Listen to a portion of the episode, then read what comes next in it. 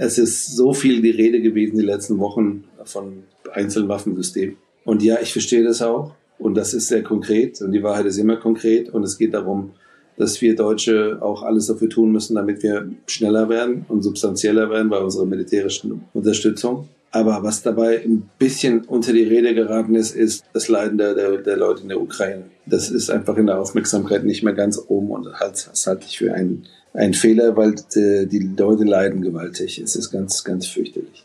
Es ist total richtig, dass wir ganz dringend darauf gucken müssen, was sonst noch auf der Welt passiert und die Aufmerksamkeit nicht verlieren dürfen im Windschatten dessen, was in der Ukraine passiert. Dazu gehört auch die Welternährungskrise, die daraus erwächst, mit potenziell hunderten Millionen von Toten, der Verhungernden. Es ist halt nicht wirklich machbar. Und deshalb ist es umso wichtiger, dass wir europäisch denken, dass wir europäisch handeln und dass wir mit den Partnerstaaten ganz eng beieinander bleiben, auch wenn es manchmal sau anstrengend ist.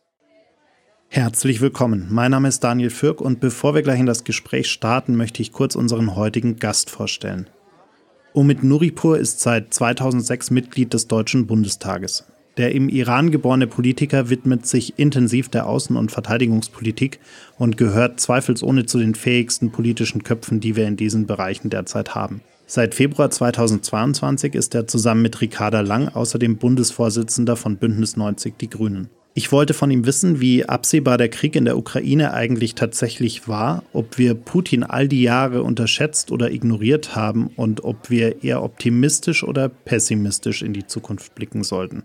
Bevor wir aber gleich in das Gespräch starten, noch ein Hinweis und eine Einladung für euch. Am 5. und 6. Juli, also nächste Woche, findet in München nach zwei Jahren Pandemiepause endlich wieder unser 48 Forward Festival statt. An zwei Tagen geht es hier um unsere Zukunft, um die großen Themen unserer Zeit. Und ihr habt die Möglichkeit, bei einigen Podcast-Aufzeichnungen live dabei zu sein. Darunter auch eine Episode Gin and Talk mit Jan Weiler am ersten Festivalabend. Meldet euch an und seid dabei. Alle Infos findet ihr unter 48f.de slash festival. Jetzt aber viel Spaß beim Zuhören. Schön, dass ihr alle wieder mit dabei seid. Zwei Menschen eiskalte Drinks und eine Menge Zeit für ein persönliches Bargespräch. Herzlich willkommen an unserem Bartresen. Herzlich willkommen zu einer neuen Folge Gin and Talk. Mach es dir gemütlich, lehn dich zurück und tauche ein in die verrucht düstere Atmosphäre unserer Studiobar.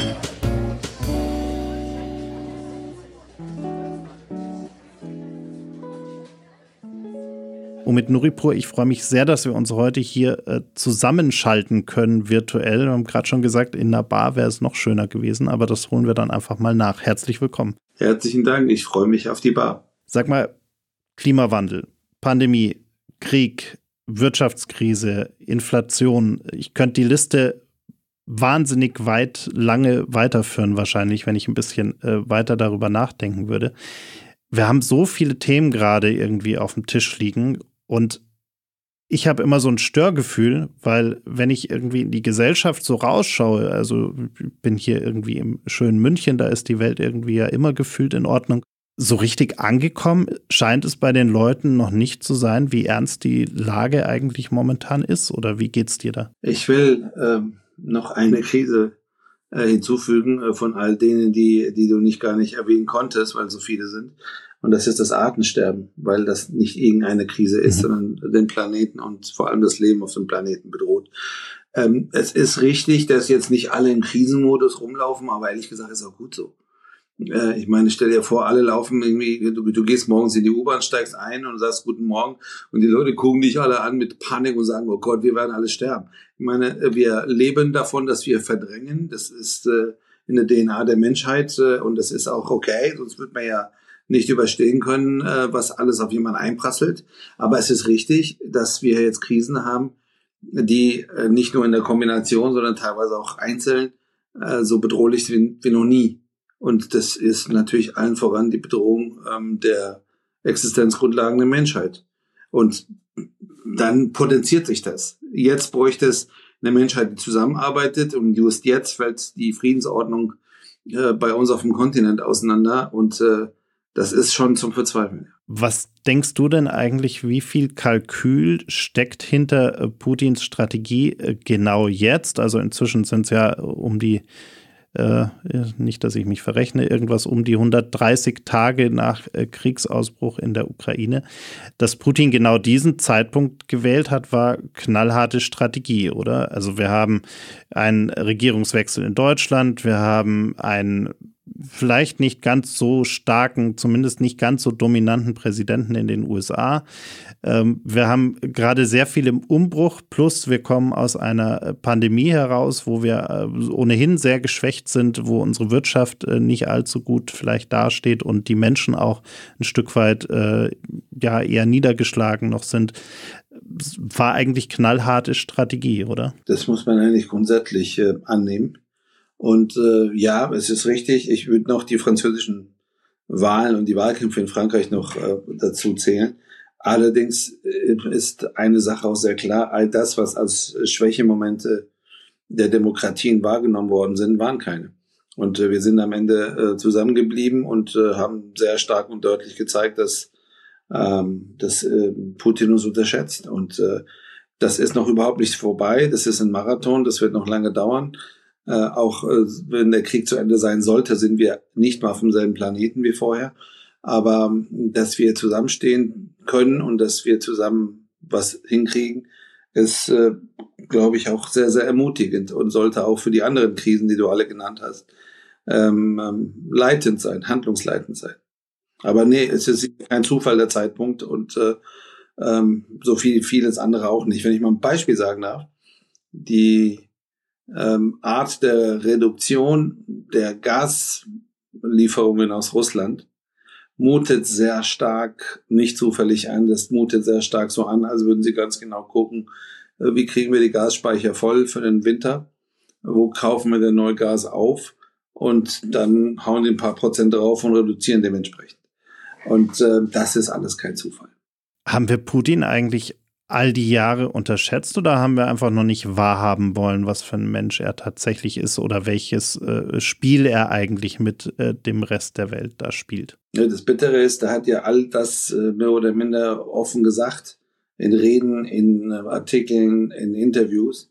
Und ähm, das gab eine sehr starke Tendenz, das einfach ähm, wegzuschieben und, und einfach nicht wahrhaben zu wollen. Es gab ähm, Wandel durch Annäherung ähm, als Leitmotiv. Im Übrigen ist es äh, nicht falsch per se, weil Wandel durch Entfernung ist sicher nicht wirklich hilfreich. Äh, daraus wurde aber immer mehr Wandel durch Handel. Also wir machen einfach Geschäfte, dann ist gut.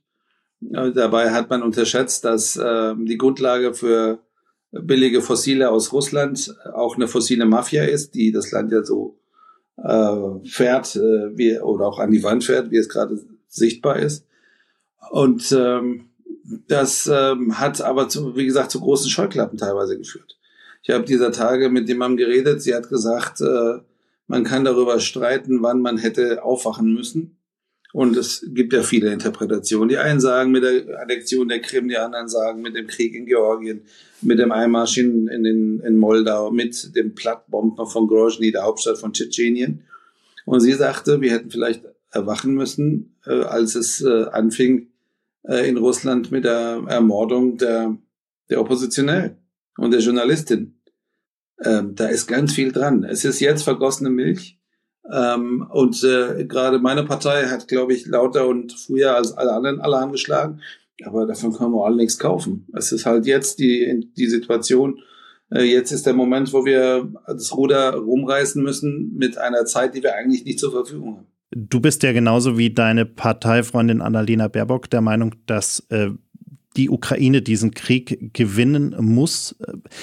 Würdest du denn sagen, dass es überhaupt möglich mit der Strategie, die auch die restliche Weltgemeinschaft momentan fährt? Also mit Waffenlieferungen, man muss ja auch ehrlicherweise sagen, Teile dieser Waffenlieferungen kommen vielleicht auch gar nicht an, weil sie auf dem Weg dahin schon irgendwie äh, ja, wieder zerstört werden. Aber äh, was wir ja momentan tun, sind äh, extreme Wirtschaftssanktionen, äh, die wir immer weiter zu verschärfen versuchen. Auf der anderen Seite macht Putin natürlich in die andere Richtung äh, ein Stück weit dasselbe. Er weiß genau, wirklich treffen kann er uns irgendwie eben genau bei diesem Rohstoffthema. Äh, allzu viele andere Möglichkeiten hat er ja gar nicht. Ähm, aber Sanktionen und Waffenlieferungen sind eigentlich gerade die, die beiden Mittel, die wir, die wir in der Hand haben.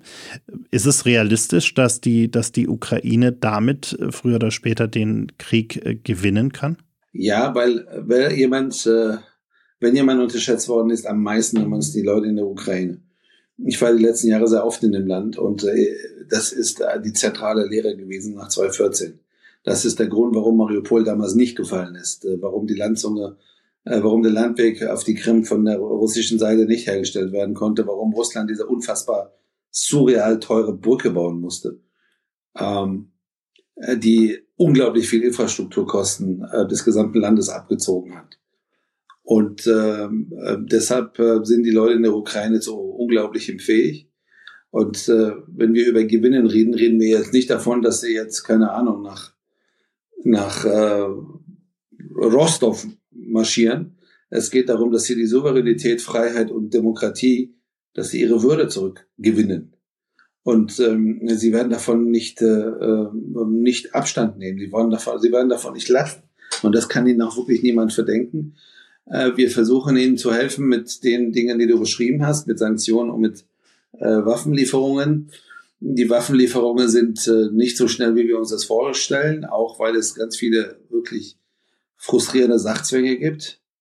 Der Gepard und seine Munition, äh, viel zitiert, ist so ein Beispiel dafür, wo man da sitzt und denkt, sich denkt, oh mein Gott, was ist eigentlich die letzten Jahre hier passiert?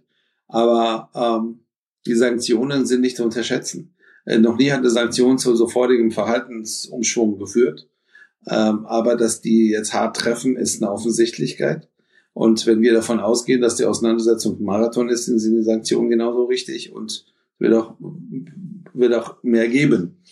Hat, ist jetzt gerade auch bei der G7 besprochen worden in Elmau, dass äh, nach den zahlreichen neuen Kriegsverbrechen durch den Kreml, dass man da auch nachlegen wird müssen.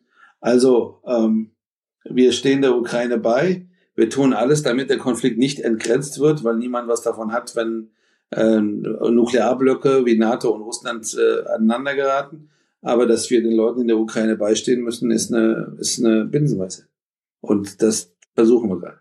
Ein guter Freund von mir, der bis kurz vor Kriegsausbruch äh, in sehr hoher Position in einem russischen Staatskonzern war, ich äh, umschreibe das mal so, äh, inzwischen ja, wieder in Deutsch. Nee, nee, nee, nee.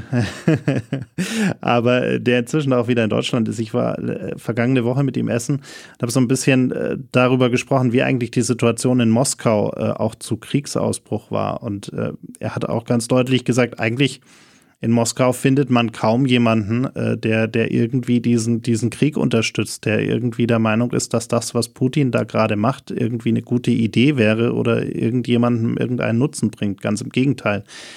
Wie kann es denn sein, dass dieser, dieser Mann äh, inmitten äh, dieser Situation mit äh, eigentlich aus den einflussreichen Sphären des äh, Landes kaum Unterstützung für dieses, für dieses Kriegsvorhaben äh, findet.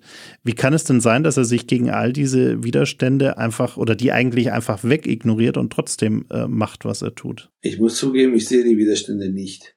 Ähm, die Wahrnehmung deines Freundes in allen Ehren. Es gibt unabhängige äh, Umfragen, die eine andere Sprache sprechen. Ähm, es ist halt nun mal so, dass äh, die Presselandschaft in, ähm, in, in, Russland die letzten Jahre komplett ähm, auf den Kreml geschaltet wurde, dass unabhängige Medien äh, wirklich weggedrückt wurden, zensiert worden sind, äh, äh, Leute umgebracht worden sind, die die recherchiert haben. Und äh, in einem Land, das gerade in den ländlichen Regionen sehr wenig digitalisiert ist, äh, ist äh, das Fernsehen äh, weiterhin das Leitmedium und das Fernsehen ist, äh, mit, ist, ist bewirft die Leute mit Propaganda.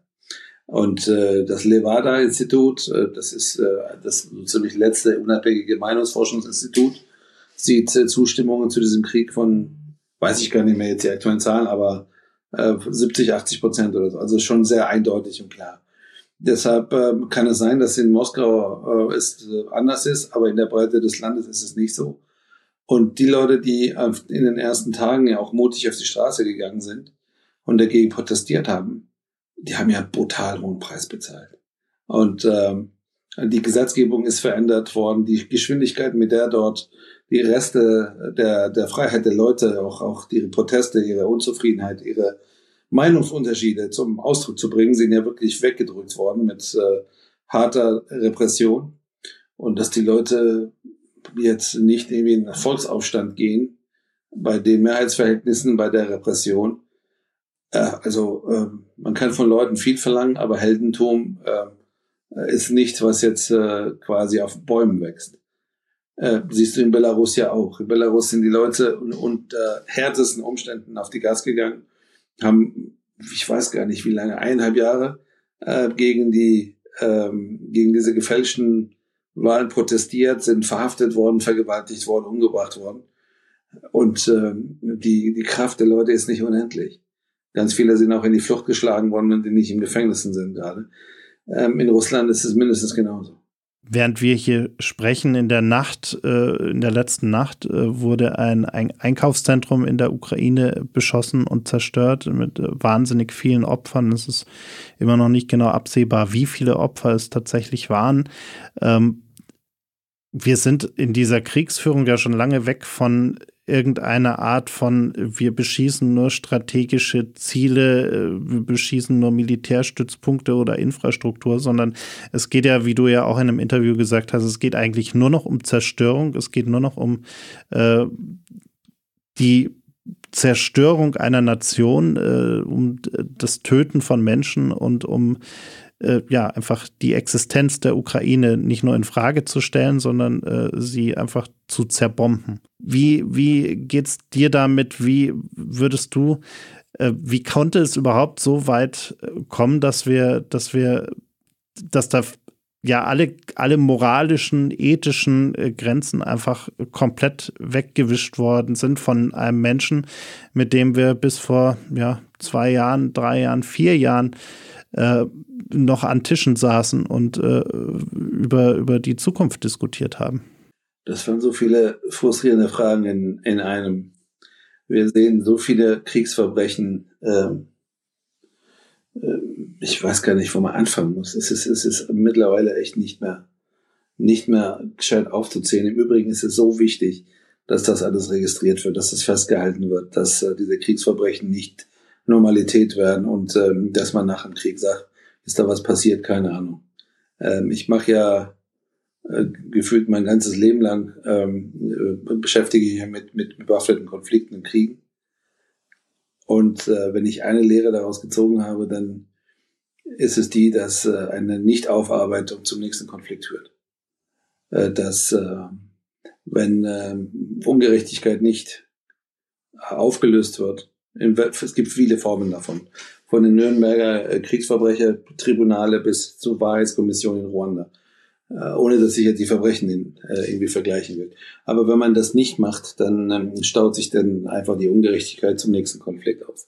Deshalb ist es so wichtig, jetzt aufzuzeichnen, was da passiert. Zu registrieren, was da passiert, in der Hoffnung eines Tages die Leute, die dafür verantwortlich sind, auch zur Rechenschaft zu ziehen. Ich habe einen guten Freund in, in Oblast, also in der Region Mariupol, der erzählt mir, dass seine Cousine ihn anruft weinend und sagt, ich habe jetzt rausgefunden, wo ich bin. Äh, ich bin mit meinen Kindern verschleppt worden, jetzt bin ich in Nordosten Sibirien. Ich wusste die ganze Zeit nicht, wo ich bin. Die haben mir den ukrainischen Pass weggenommen, mir den russischen ähm, in die Hand gedrückt. Es gibt Berichte, dass äh, äh es Hunderttausende von solchen Verschleppungen gibt.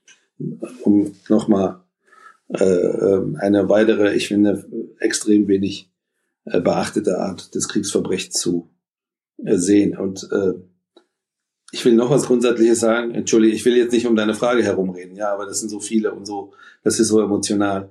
Es ist so viel die Rede gewesen die letzten Wochen von einzelnen Waffensystemen. Und ja, ich verstehe das auch. Und das ist sehr konkret. Und die Wahrheit ist immer konkret. Und es geht darum, dass wir Deutsche auch alles dafür tun müssen, damit wir schneller werden und substanzieller werden bei unserer militärischen Unterstützung. Aber was dabei ein bisschen unter die Rede geraten ist, ist das Leiden der, der, der Leute in der Ukraine. Das ist einfach in der Aufmerksamkeit nicht mehr ganz oben und halt, das halte ich für einen, einen Fehler, weil die, die Leute leiden gewaltig. Es ist ganz, ganz fürchterlich. Ich, ich, Kharkiv, äh, die Schlacht von Kharkiv im Zweiten Weltkrieg, die Belagerung durch ähm, äh, die Wehrmacht äh, und äh, unterstützt von der Waffen-SS, über 200.000 Tote.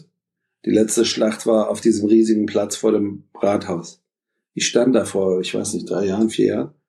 Und da siehst du in live, wie dieser Platz dann in die Luft aufgeht, weil da äh, ballistische Raketen einschlagen, wo die einfach ganz schlecht wird. Äh, ballistische nehme ich wieder zurück für die Leute, die jetzt sofort jetzt irgendwelche Mails, Mails schreiben, ahnungslos, ja, ja, stimmt schon. Es ist alles ganz furchtbar. Ähm, und ähm, es ist nicht wirklich zu ertragen und es ist ähm, zum Wahnsinnig werden, dass äh, wir die letzten Jahre äh, bei allen Rufen, die es gegeben hat, bei aller Notwendigkeit auch auf, auf Warnungen zu hören, Putin signifikante Waffen an die Hand gegeben haben. Nord Stream 2 zum Beispiel, europäischer Spalter, ähm, ähm, ganz viel Geld ist da versenkt worden, äh, um die Abhängigkeit Deutschlands von russischem Gas, russischem Gas zu erhöhen. Die Gasspeicher waren am ersten Tag des Krieges leer nicht zufällig. Die gehört nämlich Gazprom, Staatseigentum äh, der, der Russischen Föderation. Also das alles zusammengenommen ist einfach nur ähm, ähm, zum Verzweifeln. Äh, es gibt, glaube ich, verschiedene Arten von Verzweiflung. Verzweiflung derer, die gehofft haben und äh, investiert haben in den Vertrauen. Verzweiflung derer, die gewarnt haben und nicht gehört worden sind. Aber die größte Verzweiflung ist die der Leute in der Ukraine. Und deshalb ist der Rest, ehrlich gesagt, gerade nicht wichtig, ist nachrangig. Wichtig ist, dass wir gucken, dass wir den Leuten da helfen. Solche äh, sehr ideologisch äh, getriebenen Kriege, wie wir sie gerade in der Ukraine äh, sehen, tendieren ja schnell dazu, so eine ganz gefährliche, brandgefährliche Eigendynamik noch on top zu entwickeln. Also wie es ja auch zum Beispiel im Zweiten Weltkrieg war, dass Soldaten auf einmal nur noch die, ja, ich sag's bewusst so drastisch, die Lust am Töten sehen und einfach ohne Rücksicht auf Verluste einfach nur noch irgendwelche, ja, nur noch diesen, diesen, diesen Wahn, diesen, diesem Wahn frönen sozusagen. Äh, glaubst du, wir sind da schon an dem Punkt in der Ukraine? Also gerade wenn man äh, sich diese, diese Kriegsverbrechen anschaut, äh, sind wir da schon drüber hinaus, dass es eigentlich wirklich auch für die Soldaten, die noch motiviert sind, äh, auch wirklich eigentlich nur noch ums äh, reine Töten geht, weil sie äh, jede Art von Realität verloren haben? Ich glaube, dass es eine Mischung ist von, von Befehl und, und lange Leine und dem, was du gerade beschrieben hast. Das ist, also, glaube ich, sehr unterschiedlich, auch je nach Ort. In Cherson gibt es äh, eine, eine Reihe von Berichten über Vergewaltigung ähm, und, und Plünderungen. Ähm, das mutet sehr stark das System ein und nach Befehl. Dann gibt es, wie gesagt, lange Leine, wo äh, es nicht, nicht einen Befehl gibt, aber hier weggeguckt wird. Und dann gibt es auch das, was du beschrieben hast. Ich weiß nicht, wie man es nennen soll. Blutrausch. Ich habe keine Ahnung. Es ist ähm, offensichtlich, dass die russische Seite ein größeres Problem hat zu motivieren und, und äh, die Moral der Truppe, ähm, der eigenen Truppe hochzuhalten. Da sind teilweise Leute, die sind da reingezogen worden, weil ihnen versprochen worden ist, äh, zu einem Zeitpunkt, äh, da sieht man auch, wie lange dieser Krieg vorbereitet worden ist zu einem Zeitpunkt. Also niemand dachte, dass es zu einem Krieg kommt, äh, sich verpflichten zu lassen für die Reserve. Dafür würde der Staat ihre Darlehen, die sie privat hatten, dann übernehmen. Und die Leute sind jetzt äh, äh, in der Hitze in, Süd, Süd, in der Südukraine und wissen gar nicht so genau, warum sie da sind. Und die Leute brauchen Motivation und dementsprechend sind diese Kriegsverbrechen, Plünderung, Vergewaltigung, all diese Dinge, die nicht neu sind, die es gibt, seit es Krieg gibt, äh, jetzt äh, wieder mit einer, mit einer unerträglichen Härte da, äh, wie, wie man es sich nicht vorstellen wollte. Das ist, wie gesagt, unter, aber unter dem Strich ist es völlig egal. Es ist natürlich nicht egal für die Leute vor Ort, aber die Verantwortung dafür äh, ist, ist eindeutig. Verantwortung tragen die Kommandeure, die, die Kommandokette, und die endet bei Shoigu, dem Verteidigungsminister, und oben drüber bei, bei Putin, dem Präsidenten. Und das sind diejenigen, die Verantwortung tragen für all diese Kriegsverbrechen. Gerade gestern war es, glaube ich, als Putin angekündigt hat, dass er am G20-Treffen teilnehmen möchte.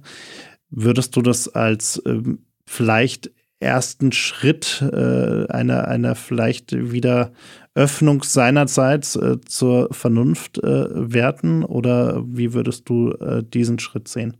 Nein, mitnichten. Ich sehe das als eine Kampfansage. Es geht um, um die Kampfansage, dass Russland um Mehrheiten und Allianzen in der Welt kämpft. Wir hatten diese historische Abstimmung, auf die ich sehr stolz bin, weil unsere Außenministerin von meiner Partei, die ich sehr, sehr schätze, Annalena Baerbock, einen signifikanten Beitrag dazu geleistet hat, dass 100, ich glaube 48 Staaten in der Generalversammlung der Vereinten Nationen diesen Krieg verurteilt haben. Äh, und äh, das hat es noch nie gegeben, dass ein Veto, eine Vetomacht, ein Nuklearstaat in einer Abstimmung in die Generalversammlung geht und mit fünf Stimmen rauskommt. Und die vier, die mit ihm gestimmt haben, waren ja alles die übelsten Folterdiktatoren. Nordkorea, Syrien, Eritrea äh, Belarus. Und äh, Russland äh, versucht das jetzt natürlich zu kippen. Und ähm, dementsprechend verstehe ich das als, ich lasse mich von euch jetzt nicht isolieren, ich komme und werde euch zeigen, dass ich hier äh, Freunde habe. Und äh, dass es jetzt eine Partnerschaft gibt, zunehmend auch äh, mit Xi Jinping und äh, der KP Chinas ist ja offensichtlich. Das hat nichts mit der Sache zu tun, das ist ausschließlich gegen die Amerikaner gerichtet und gegen den Westen und gegen, die, uns, gegen unsere Demokratie. Äh, aber es ist noch ein Indiz dafür. Putin erzählt gerade äh, afrikanischen Staaten, ich würde euch ja ernähren können, kann ich aber nicht, weil ähm, der Westen mich sanktioniert. Das ist kompletter Bullshit. Aber gekoppelt an die Geschichte, ich habe euch nie kolonialisiert, äh, gekoppelt an die Geschichte, wir müssen noch zusammenstehen gegen diejenigen, die euch geknechtet haben in den letzten, keine Ahnung, wie viel, zehn Jahrzehnten. Zieht das. Und ähm, da müssen wir uns wappnen und vorbereitet sein. Das ist eine sehr, sehr schwierige Auseinandersetzung nochmal für die nächsten Jahre. Und äh, ich äh, empfinde und lese diese Ansage von Putin. Ich werde jetzt durch die, durch die Welt reisen. Ich komme auf die großen Gipfel, wo ihr jetzt seid, und zeige euch, was eine Hake ist. Eher als ein, ähm, ein, ein Zeichen in die Richtung. Ich meine, wenn die G20-Präsidentschaft in Deutschland wäre, dann müssten wir überlegen, ob wir nicht Strafanzeige äh, schalten wegen all dieser Kriegsverbrechen, ist aber in Indonesien. Ich glaube nicht, dass Indonesien, ähm, und das wäre ehrlich gesagt auch eine diplomatisch heikle Geschichte, weil äh, Immunität für Staatsgäste und so weiter, aber ich glaube nicht, dass Indonesien jetzt sehr viel Raum hat für ähm, große, ähm, große Proteste oder große Zeichen, auch weil Indonesien, und das ist jetzt überhaupt kein Diss oder keine Kritik, ja, Indonesien äh, ist überragend hoch in der, in der Rate der Importe von Getreide. Deren Ernährung fällt vom, vom Weltgetreidemarkt ab, der gerade explodiert. Wobei jetzt die letzten Tage ist er zurückgegangen aus einzelnen Gründen, aber auf, auf lange Sicht äh, nicht äh, runtergehen wird. Also die Preise werden nicht runtergehen wegen des Ausfalls Russlands und der Ukraine und wegen des Ausfalls von, von Düngemittel. Russland ist äh, der, der weltgrößte Düngemittelexporteur nach Afrika.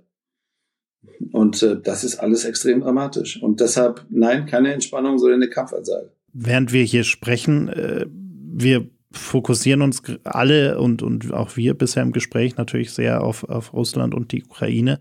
Aber es ist ja nicht so, dass in anderen Krisenregionen, äh, um nur einige zu nennen, in Afghanistan, im Iran, äh, dass da auf einmal Frieden und äh, Heiterkeit wäre, sondern die Situation dort ist ja nach wie vor dramatisch. Und aber wir schauen kaum noch hin. Äh, ist die, wie groß ist denn die Gefahr, dass die Situation sich in diesen Regionen äh, noch sehr viel mehr verschärfen wird und dass wir äh, in ein bis anderthalb Jahren auf einmal äh, mal wieder dort hinschauen und merken, oh Mist, jetzt haben wir da nochmal eine dramatischere Situation, als wir sie äh, vielleicht jetzt äh, ja ein Jahr vorher oder ein Jahr vor Kriegsbeginn in der Ukraine hatten. Weil sich äh, die Personen dort äh, vielleicht denken, naja, jetzt schaut ja gerade keiner hin, jetzt können wir wieder machen, was wir wollen. Die Gefahr ist nicht, äh, nicht groß, sondern es ist schon alles so, wie du sagst, es ist angetroffen. Ist gerade so. Es gibt wieder Gefechte in Libyen. Ähm, die Situation in, in Syrien ist dramatischst. ISIS gewinnt wieder ein Land in Syrien wie in Irak. In Mali äh, ist die Lage zunehmend katastrophal. Äh, die Mischung von, äh, den, von, von einer Militärjunta, die von den Russen unterstützt wird, äh, und einer dschihadistischen Szene, die wiederum auch wächst. Im Übrigen dann auch in Niger, im, im Nachbarland, was äh, äh, über Grenzen hinweg ein riesengroßes Problem ist, auch für andere westafrikanische Staaten. Ähm, Afghanistan ist quasi einmal die Woche so, dass die Taliban die barbarischen Regeln aus den, ja, aus eigentlich aus, ich wollte gerade sagen, aus den 90ern, das letzte Mal sie regiert haben, also eigentlich aus der Steinzeit wieder, wieder, wieder anschärfen. Burka-Pflicht in der, in der, in der, der Öffentlichkeit für die Frauen ist so ein Thema, so ein Beispiel, gibt viel mehr. Und, und, und, und. Ich würde das alles zusammengezählt äh, und äh, die, die massive Bedrohung der Demokratie im Übrigen in den USA, jetzt durch äh, Roe v.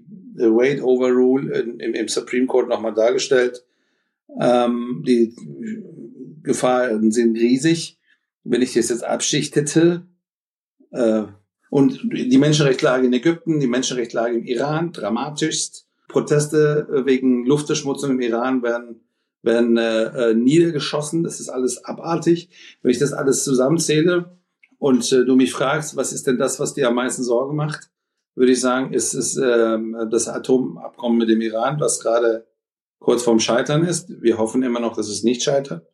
Aber wenn das Ding scheitert, dann äh, und, und die Iraner haben die Zentrifugen gerade so hart laufen wie, wie, wie die letzten Jahre nicht, ähm, dann äh, ist das äh, die schnellste äh, Strecke des Iran zur Atombombe.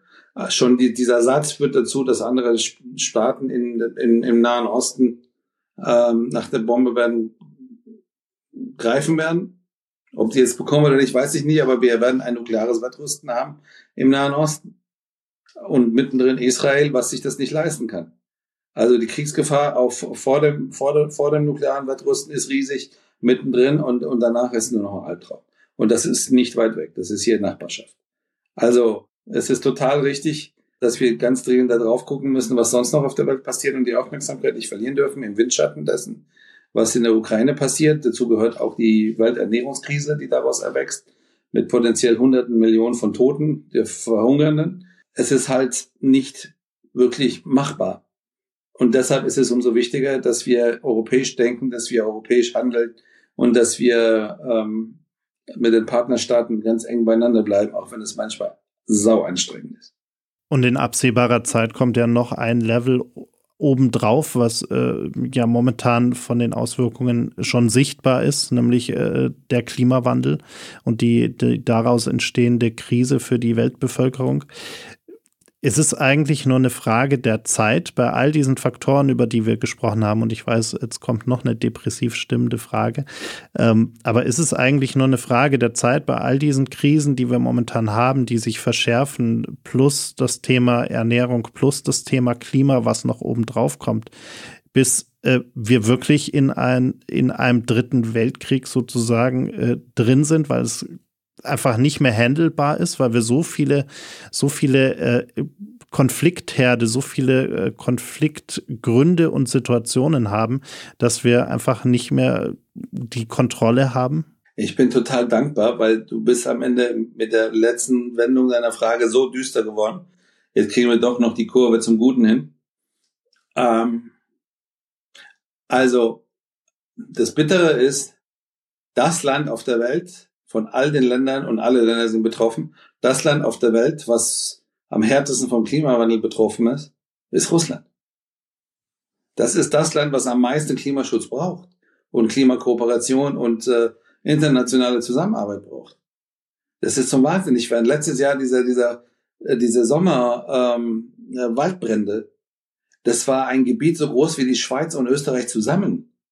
Äh, wenn man äh, es gibt eine ZDF-Doku, äh, Russland von oben, da gibt es einen Drohnenflug von, äh, äh, von St. Petersburg nach Vladivostok. Am Anfang ist das wunderschön und man schaut auf Venedig an, an, an der Ostsee runter und dann äh, wundert man sich und ist wirklich erschlagen von der majestätischen Größe dieser Landschaften. Und irgendwann mal äh, kommt die Drohne dann über, über den Ural und dann siehst du da, wo es Permafrostboden gab, nur noch Dämpfe aus dem Boden stampfen, äh, und äh, also äh, raus raus äh, strömen und äh, und Sümpfe. Das ist extrem krass und extrem hart und deshalb äh, ist das ja zum wahnsinnig werden, dass äh, weil es eine fossile Mafia gibt im kleinen Kreis in der Regierung, äh, sie nicht auf das einzige, was dem Land jetzt noch hilft, nämlich äh, Klimakooperation setzen, sondern in den Krieg ziehen, um die Abhängigkeit von den Fossilen nicht beenden zu lassen. Das ist doch Wahnsinn. So, das war jetzt der frustrierende Teil. Der gute Teil, der optimistische Teil ist, nee, es ist keine Frage der Zeit, es gibt auch keinen Automatismus, dass all diese Krisen äh, und die Ressourcenknappheiten, die uns bevorstehen, zu Kriegen führen. Erstens, weil Krieg ist kein Naturgesetz sondern menschlicher Wille und der Mensch hat es selbst in der Hand. Zweitens, ich habe vor Jahren ähm, mit einer damals einfachen Abgeordneten und Kollegin namens Annalena Baerbock äh, eine, eine Studie geschrieben oder beziehungsweise Studien zusammengeschrieben und ein Papier geschrieben zum Thema äh, Klima und Konflikte und sind zum Ergebnis gekommen, dass äh, äh, der Klimawandel äh, massiv bereits bestehende Konflikte auch beschleunigen und anschärfen kann, aber dass der Kooperationsdruck ja auch wächst. Also, ähm, nach der, nach 2014 haben die Russen und die Amerikaner so ziemlich jede Zusammenarbeit auch im, gerade im militärischen Bereich eingestellt, aber nicht ähm, im, im arktischen Meer.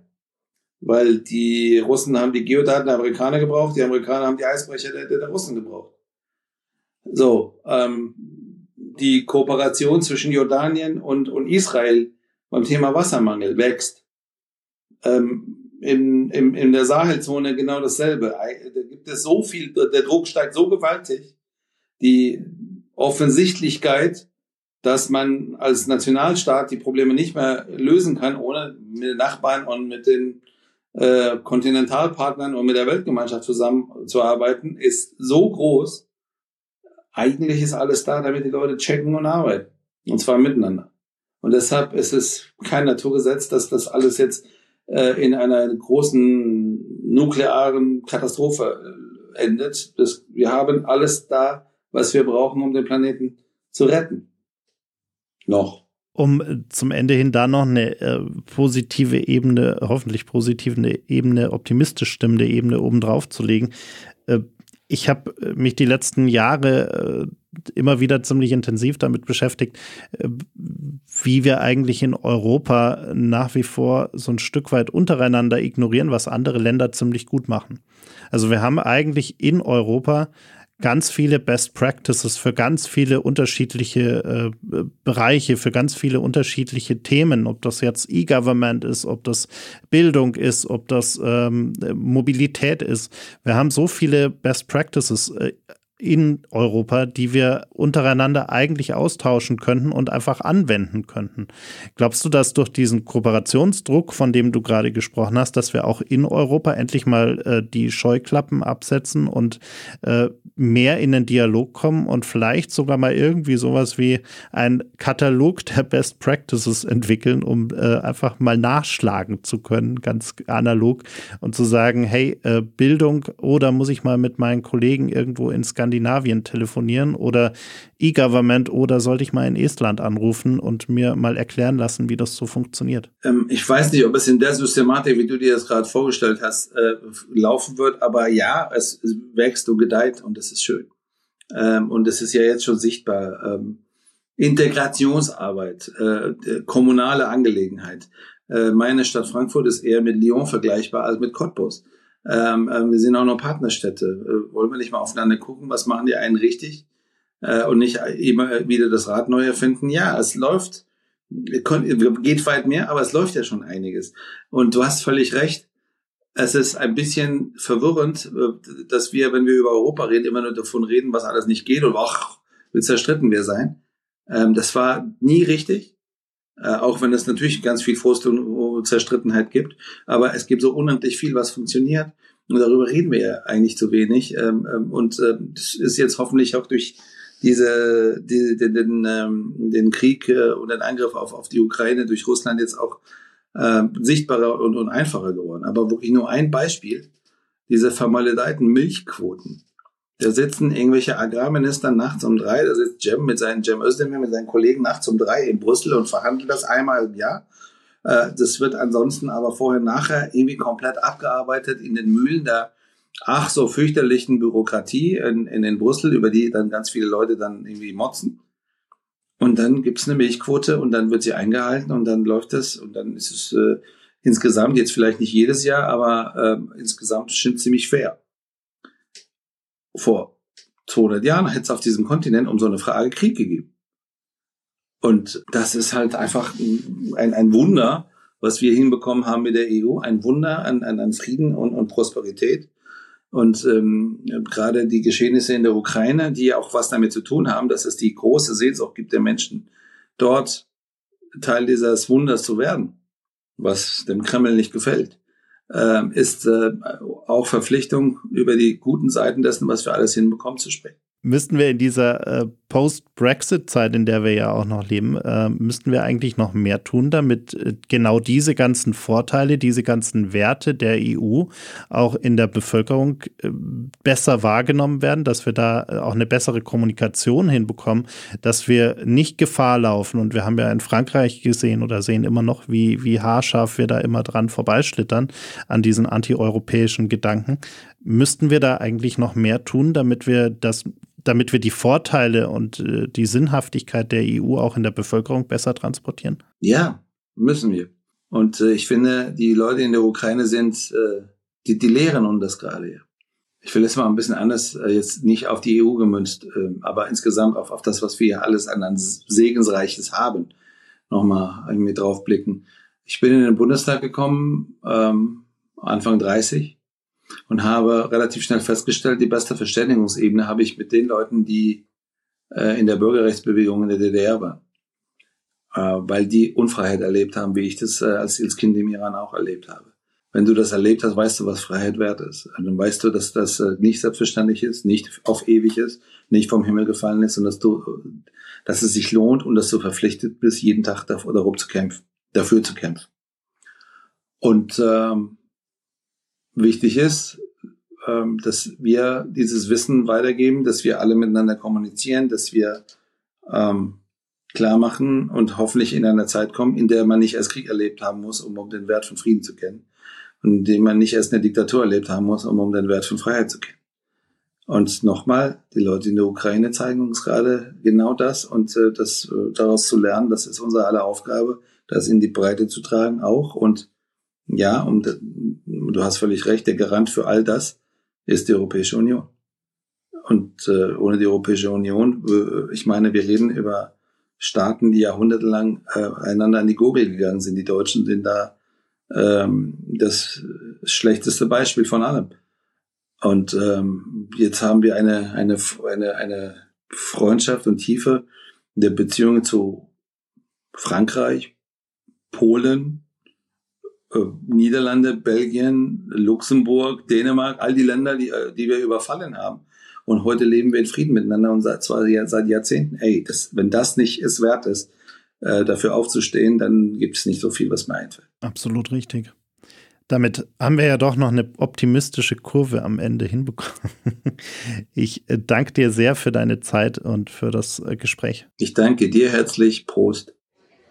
Das war's leider schon. Die letzte Runde ist ausgetrunken, das Gespräch zu Ende. Vielen Dank fürs Zuhören. Bitte nimm Rücksicht auf die Nachbarn und sei leise, wenn du die Bar verlässt. Aber vergiss auf keinen Fall, den Abonnieren-Button zu klicken.